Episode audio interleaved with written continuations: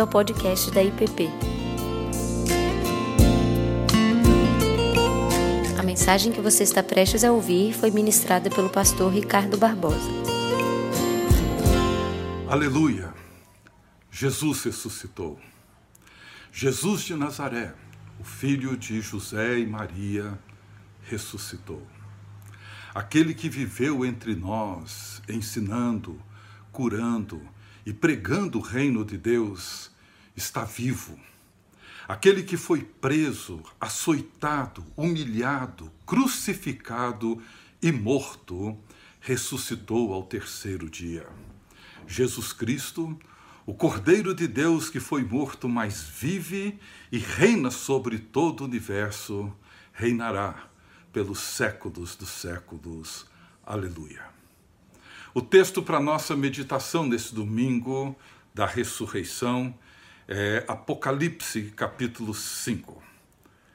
Diz assim a palavra do Senhor: Vi na mão direita daquele que estava sentado no trono um livro escrito por dentro e por fora, de todo selado com sete selos.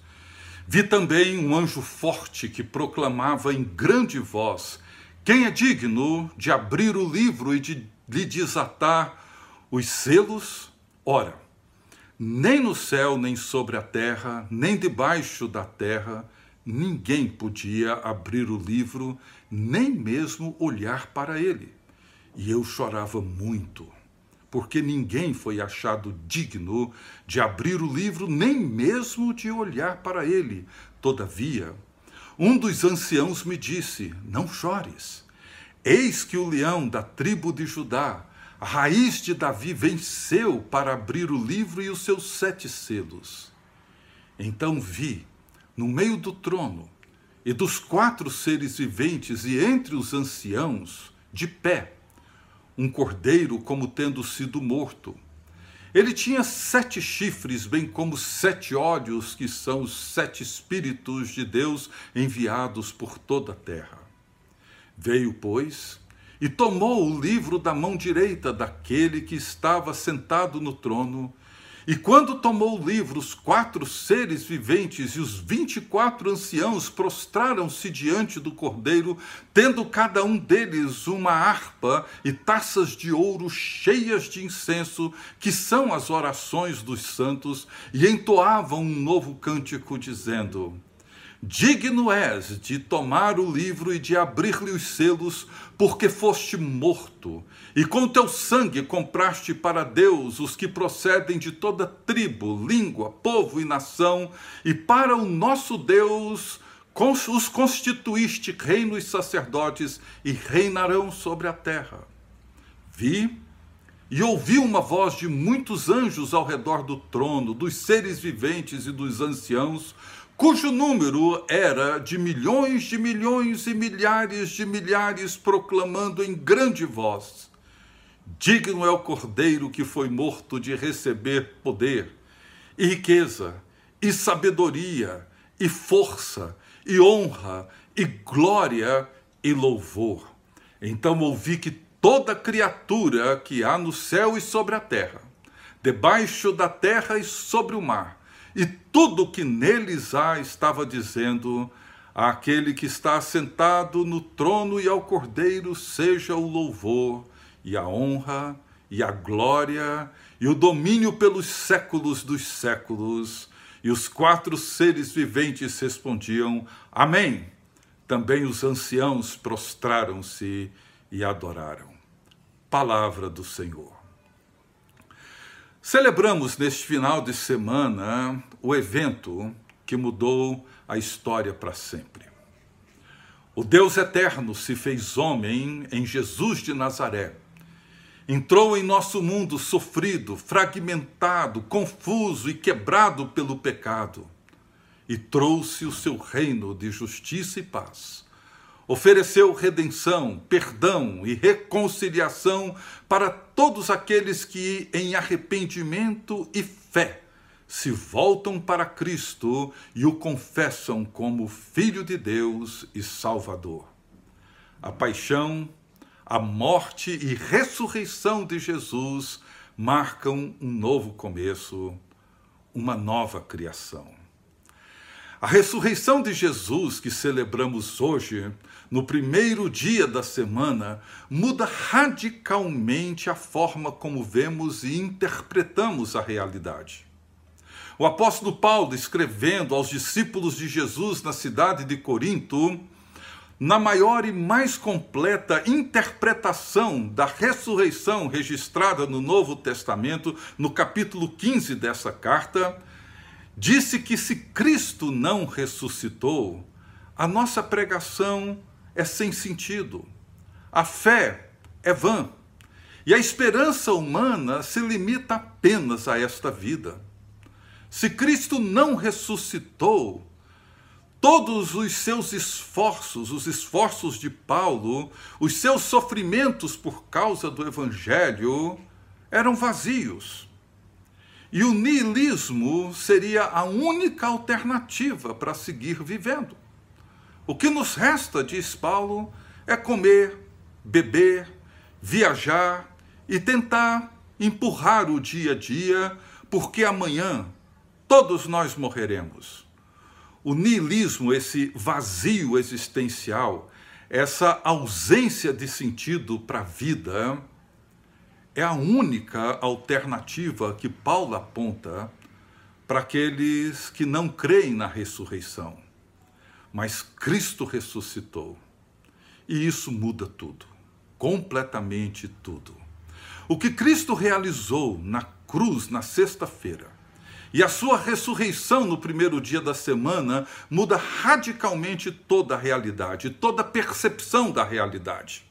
A pergunta que precisamos, de, precisamos fazer é de que forma a minha e a nossa crença na morte e ressurreição de Cristo muda a nossa maneira de percebermos a realidade. De que forma a minha e a nossa vida, os nossos valores e relacionamentos são influenciados, moldados e transformados pela visão do Senhor ressurrecto. Os capítulos 4 e 5 do Apocalipse nos apresentam a visão do Senhor ressurrecto que transforma a visão da realidade.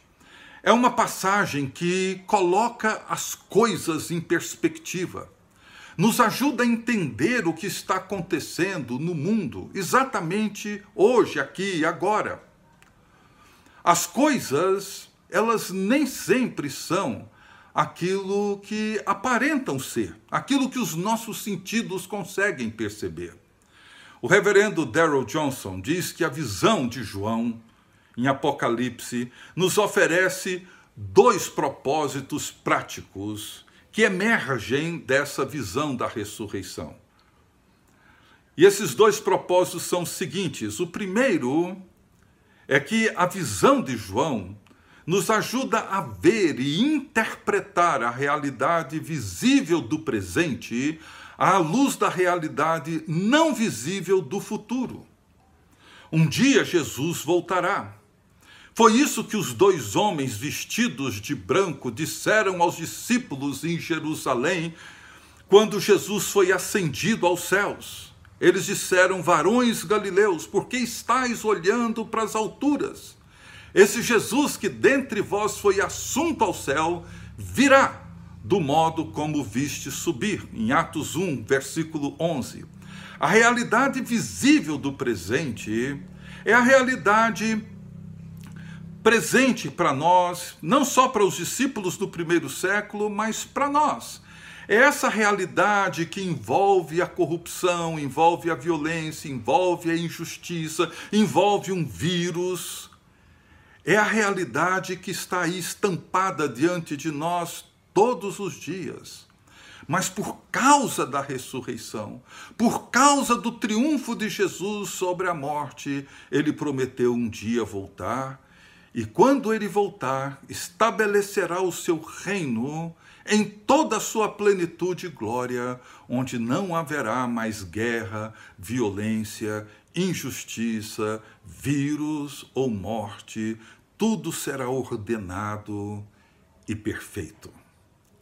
Mas a segunda implicação prática dessa visão é que podemos ver e interpretar a realidade visível do presente, a mesma realidade que acabei de descrever, à luz da realidade não visível do presente. Ou seja, a realidade presente precisa ser interpretada à luz da realidade não visível daquilo que a ressurreição realizou. Ou seja, a realidade é muito maior do que aquilo que podemos compreender, ver e perceber com os nossos sentidos.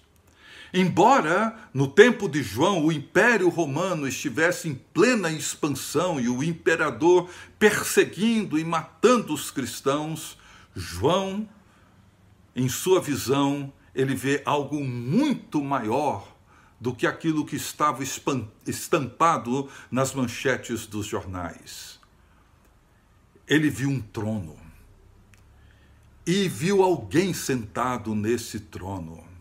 E é sobre isso que Apocalipse fala, é sobre isso que esses dois capítulos falam. João está exilado em Pátimos. Ele está preso porque se recusou a prestar culto ao imperador. Ele se recusou a dizer que César é o Senhor. A ressurreição de Cristo mudou completamente a forma como João e toda a comunidade cristã do primeiro século interpretava a realidade. Não era mais Roma e seu imperador que dominavam o mundo, mas Cristo em seu trono glorioso e exaltado. E nos capítulos 4 e 5 do Apocalipse, encontramos duas imagens predominantes um trono e um cordeiro. Mas eu gostaria de prestar atenção nesse tempo que temos no capítulo 5. João vê um livro escrito por dentro e por fora. Esses livros ou rolos representavam na antiguidade os editos reais, imperiais, decretos onde o imperador comunicava ao povo as suas decisões. Em sua visão, João percebe que não havia ninguém digno de abrir o livro e de conhecer o seu conteúdo. É o livro onde se encontra o plano de Deus em trazer a criação de volta aos propósitos do Criador, o plano de Deus em revelar seu reino ao mundo. Nele se encontra o sentido da história, da nossa história, da minha história, da sua história, sobretudo da história de Deus. E João ouve um, um anjo forte que proclamava em grande voz, dizendo: Quem é digno de abrir o livro e de desatar-lhe os selos? Quem pode dar sentido à história? Quem é digno de revelar o propósito do Criador? Quem é capaz de pôr este propósito em andamento e fazer com que o plano de Deus aconteça? Ninguém. Não havia ninguém. Nenhum líder, nenhum político, ninguém.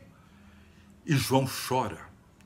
E chora muito ele chora o pranto da humanidade que não vê sentido para a vida e nem para a história, como percebemos hoje para muitas pessoas. Ele chora porque não havia nenhum líder, nenhum político, nenhuma autoridade capaz de revelar e realizar o conteúdo do livro a impossibilidade de promover a salvação, a justiça, o bem-estar social leva João a um profundo choro e lamento. O mundo de João, no final do primeiro século, não era diferente do Brasil de hoje e de muitas nações do mundo de hoje. Talvez sobre vários aspectos era muito pior corrupção no Senado romano e nos tribunais, injustiça social, cristãos perseguidos e executados, decadência ética e moral em todo o império, tudo isso tornava o choro de João mais dramático, porque realmente era desesperador. Então, um dos 24 anciãos que estavam em volta do trono lhe diz: Não chores, não chores. Eis que o leão da tribo de Judá, a raiz de Davi, venceu para abrir o livro e os selos. O leão venceu. E vem então o grande momento. Diz o texto que João diz: então vi. Ele se volta para ver, e o que é que ele vê? Um leão? Não. Ele vê um cordeiro. Melhor, a palavra ali é um cordeirinho, um filhote. No meio do trono, um cordeirinho como tendo sido morto, com sete chifres, símbolo de força, de poder, e sete olhos, símbolo da onisciência. Um cordeirinho todo-poderoso e onisciente. Quando ele tomou o livro, houve uma explosão de louvores. É o que nós precisamos fazer hoje e sempre. Toda a criação, os quatro seres viventes que simbolizavam, todo o povo de Deus, simbolizado pelos 24 anciãos, junto com todas as orações dos santos, cantaram: Digno és de tomar o livro, de abrir, de desatar os selos. Os anjos e toda a criação proclamavam em grande voz. Foi a mesma coisa que aconteceu em Belém no Natal, é a mesma coisa que aconteceu com João e que acontece hoje conosco. Quatro considerações importantes. A primeira é sobre o choro de João. O lamento, a oração de lamento, é sempre a resposta cristã ao sofrimento humano. Como hoje e sempre, diante do sofrimento, diante do caos, diante da dor, o lamento é a resposta cristã diante da realidade que nós estamos vivendo hoje pandemia, crise ética e moral sem precedentes, corrupção sistêmica, desemprego, violência, injustiça em todos os segmentos sociais e por todo canto no mundo, nós devemos, antes de qualquer coisa, chorar e lamentar. Essa é a nossa atitude diária nesse tempo que nós vivemos. O lamento é o clamor do cristão diante do sofrimento da humanidade. Uma segunda observação: a impotência humana, a incapacidade humana.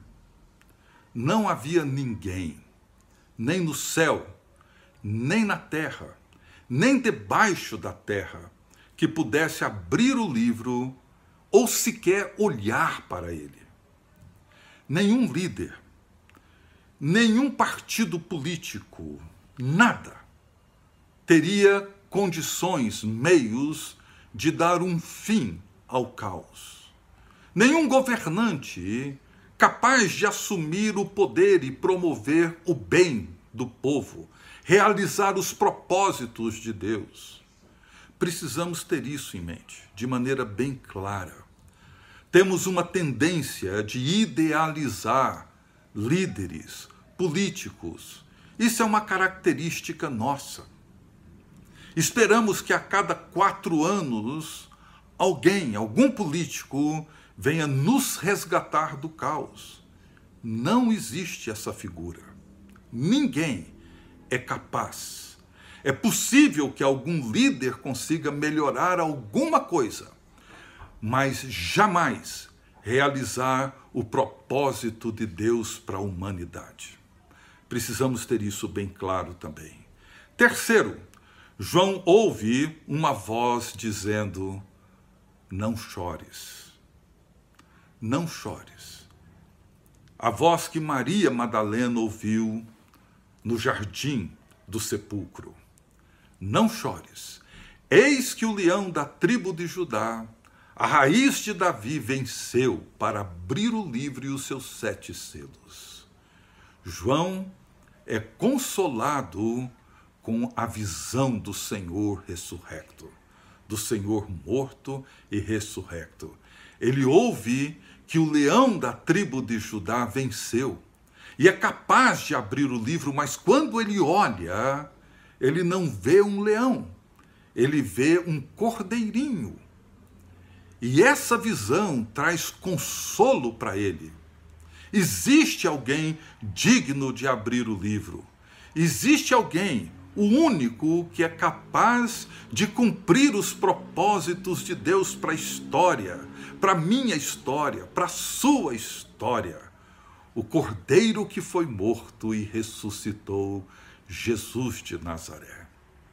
É preciso ter isso em mente. E por fim, nós agora reinamos com um cordeiro que venceu.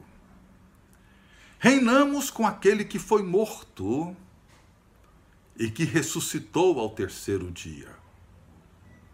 Esse reinado não é um reinado de poder político, é um reinado de serviço daquele que tomou a bacia e a toalha e lavou os pés dos seus discípulos. O Cordeiro nos constituiu reino e sacerdotes e reinaremos para sempre. Perceber a realidade presente à luz da realidade não visível do presente. Como reinaremos? Do mesmo jeito que Jesus reina, com seu amor sacrificial. Reinamos com o Cordeiro. Digno é o Cordeiro. As palavras de adoração afirmam a glória, o poder, a honra e a dignidade de Jesus Cristo. Precisamos preservar a realidade em perspectiva. As expectativas, muitas vezes construídas pela nossa imaginação confusa de políticos messiânicos, são formas de nos afastar das nossas responsabilidades como povo de Deus em relação ao destino da nação, da família, dos nossos vizinhos. Precisamos sim cumprir nosso dever como cidadãos. Precisamos sim viver responsavelmente na nossa sociedade, mas devemos sim fazer isso com choro, e com lamento. Fazer isso, sim, reconhecendo que ninguém é capaz, ninguém. Reconhecendo, sim, que somente Jesus de Nazaré, o Cordeiro de Deus que foi morto e vive, é capaz de abrir o livro e de desvendar e realizar e cumprir os propósitos de Deus, revelar os propósitos de Deus para a humanidade. E manter os nossos olhos voltados para essa esperança real e verdadeira que temos e juntos com o povo de Deus. Cantar, exaltar, adorar o Cordeiro de Deus que venceu e que tira o pecado do mundo. Que Deus nos abençoe e que nesse domingo de ressurreição possamos lembrar que o livro foi aberto, o propósito de Deus revelado e Jesus Cristo é quem garante que ele será cumprido, completamente cumprido. Que Deus assim nos abençoe. Amém. Você acabou de ouvir o podcast da IPP. Para saber mais, acesse nossa página em www.ippdf.com.br.